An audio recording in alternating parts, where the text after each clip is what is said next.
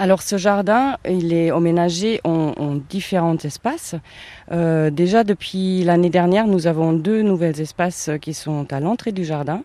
Euh, un premier espace que nous appelons l'espace agroécologique qui reflète l'activité de nos collègues du service agronomique dans les champs qui font les cultures pour Yves Rocher.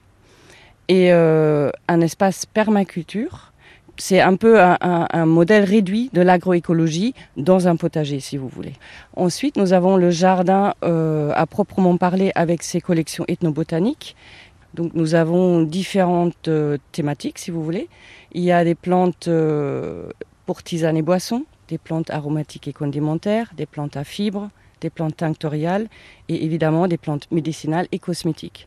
Mais nous avons aussi tout un secteur du jardin qui est réservé, disons, aux plantes de la cosmétique végétale Yves Rocher, où nous illustrons des produits Yves Rocher, que ce soit des parfums ou des produits cosmétiques, avec des plantes utilisées pour la composition, pour la production de, ces produits. C'est une particularité oui, de ce jardin, parce qu'on va y venir forcément, c'est le jardin Yves Rocher, donc euh, inévitablement il y, a le lien qui, qui se fait avec, euh, avec la production et avec l'usine qui n'est pas très très loin.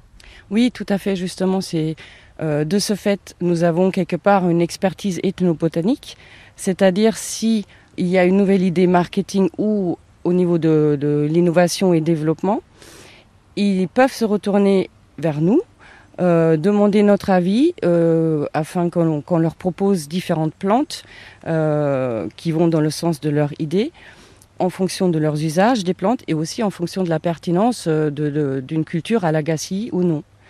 Quelque part, on est un jardin ressource aussi pour les laboratoires.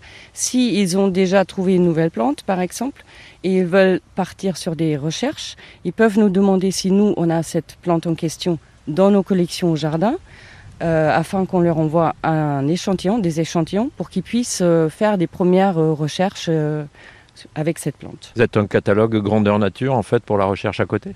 Oui, on peut dire ça un peu, oui, oui, un catalogue grandeur nature, oui. oui, oui. Est-ce que parfois ils vous demandent des plantes que, que vous n'avez pas ici et que vous allez aller chercher ou pas? Ça a pu arriver, mais dans ce cas-là, c'est pas nous qui allons les chercher, c'est eux qui vont continuer de leur côté les recherches pour trouver euh, les, les plantes dont ils ont besoin.